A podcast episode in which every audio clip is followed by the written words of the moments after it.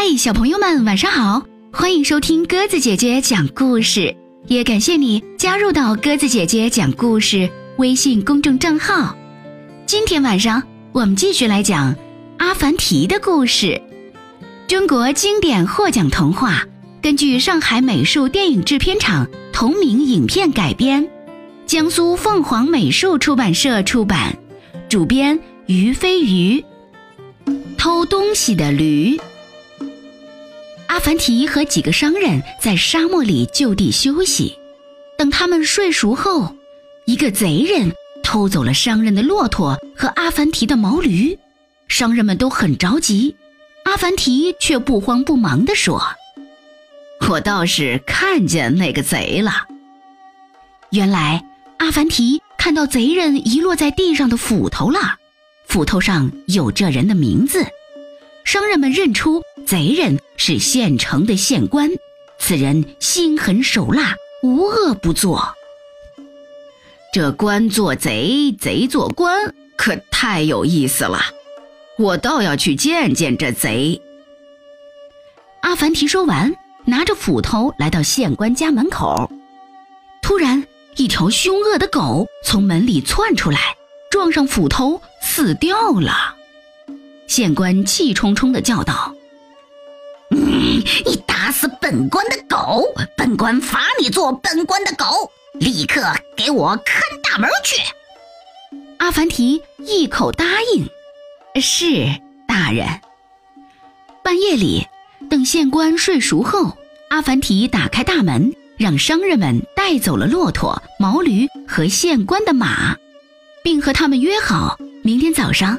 在城外的井边见面，来人呐！来人呐！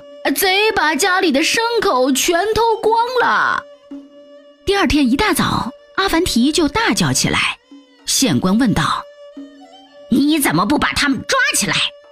阿凡提说：“呃，您让我看大门，可没关照我抓人呐。”县官骂道：“你丢了本官的马！”罚你做本官的马，阿凡提又一口答应了。县官把阿凡提当作马，坐在马车上出了门。阿凡提撒开腿跑了起来，一不小心撞到路边的摊子，摔得人仰车翻。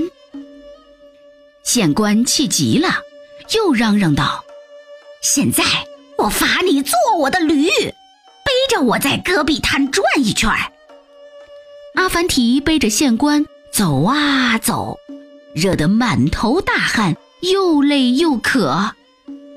路过井边时，阿凡提背着县官去喝井水。他一弯腰，趁机把县官掀进了水井里。县官在井里大呼救命。直到县官承认自己是偷东西的坏驴，并保证不再做坏事了，阿凡提才把他拉上来。并把马还给了他。商人们这才知道，原来这个帮助他们找回牲口的人，就是大名鼎鼎的阿凡提。咦，他是谁呀？他是大名鼎鼎的阿凡提。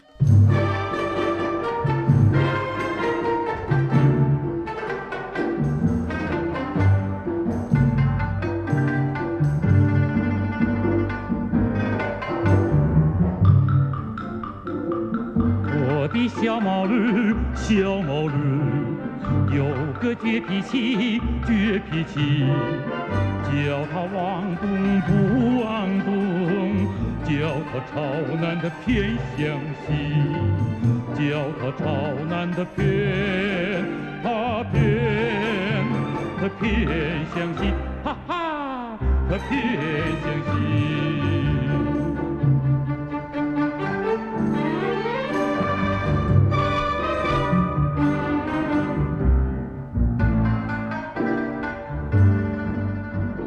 吝啬鬼，财主八一和老婆是一对吝啬鬼，每根骨头都会啃得一点肉都不剩，再熬汤之后分成两截喂狗。长工库尔班把八一老爷的牲口养得非常好，可是他一向八一老爷开口借钱盖房子，八一老爷就推说自己是穷鬼。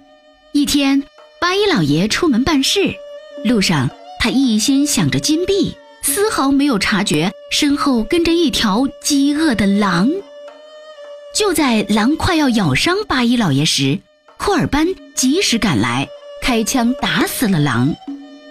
八一老爷不但不感激库尔班的救命之恩，反而责备他的子弹打破了狼皮，并将狼皮占为己有，卖了一个好价钱。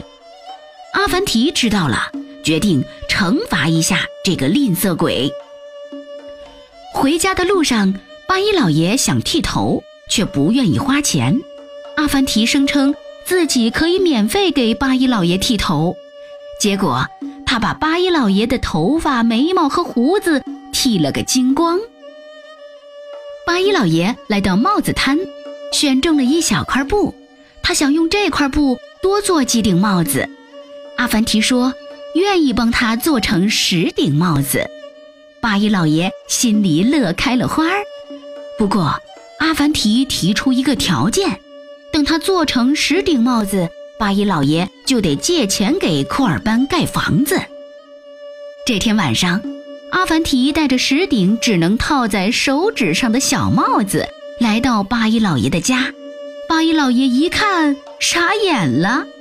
不过，有约在先，他也只能无奈地拿出钱来借给库尔班盖房子。很快，在乡亲们的帮助下，一座二层小楼盖好了。这时，八一老爷却来讨债，库尔班没钱还债，八一老爷就强行住进小楼的二层。好不容易盖好的房子，竟然被八一老爷霸占了。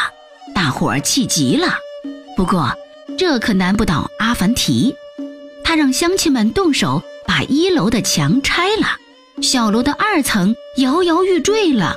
八一老爷吓坏了，八一老爷为了保命，只好花钱买下整栋小楼。这下，库尔班终于有钱盖自己的房子了。好了，小朋友们，今天晚上阿凡提的故事就讲到这里啦。感谢你的收听。如果你喜欢鸽子姐姐讲的故事，欢迎你微信搜索添加公众号“鸽子姐姐讲故事”，也欢迎你在听完故事后，可以在故事下方给鸽子姐姐写下留言。明天晚上我们再见吧，晚安。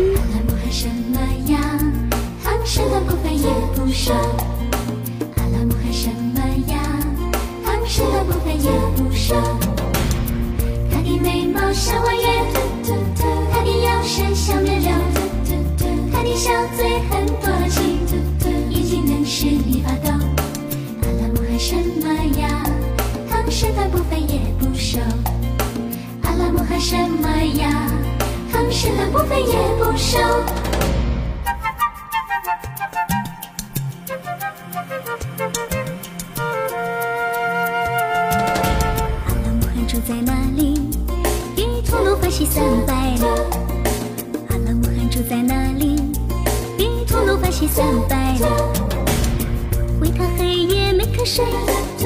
为他白天唱歌颂，为他冒着风和雪，为他鞋底长跑头。阿拉木汗住在哪里？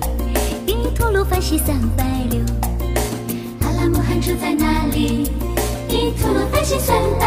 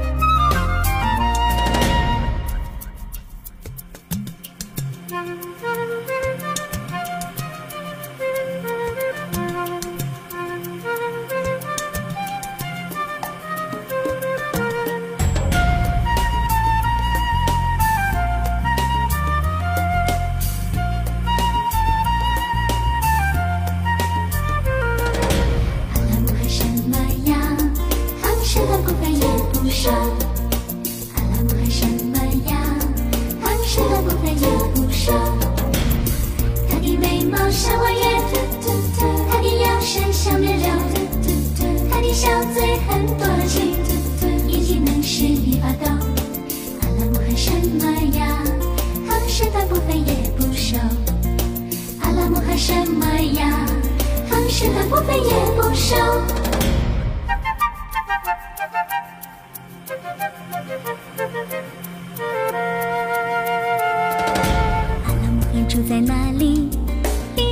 吐鲁番西三百六。阿拉木汗住在哪里？一吐鲁番西三百六。为他黑夜没瞌睡，为他白天唱歌颂，为他冒着风和雪，为他鞋底长袍头。阿拉木汗住在哪里？一吐鲁番西三百六。阿拉木汗住在哪里？一吐鲁番西三百六。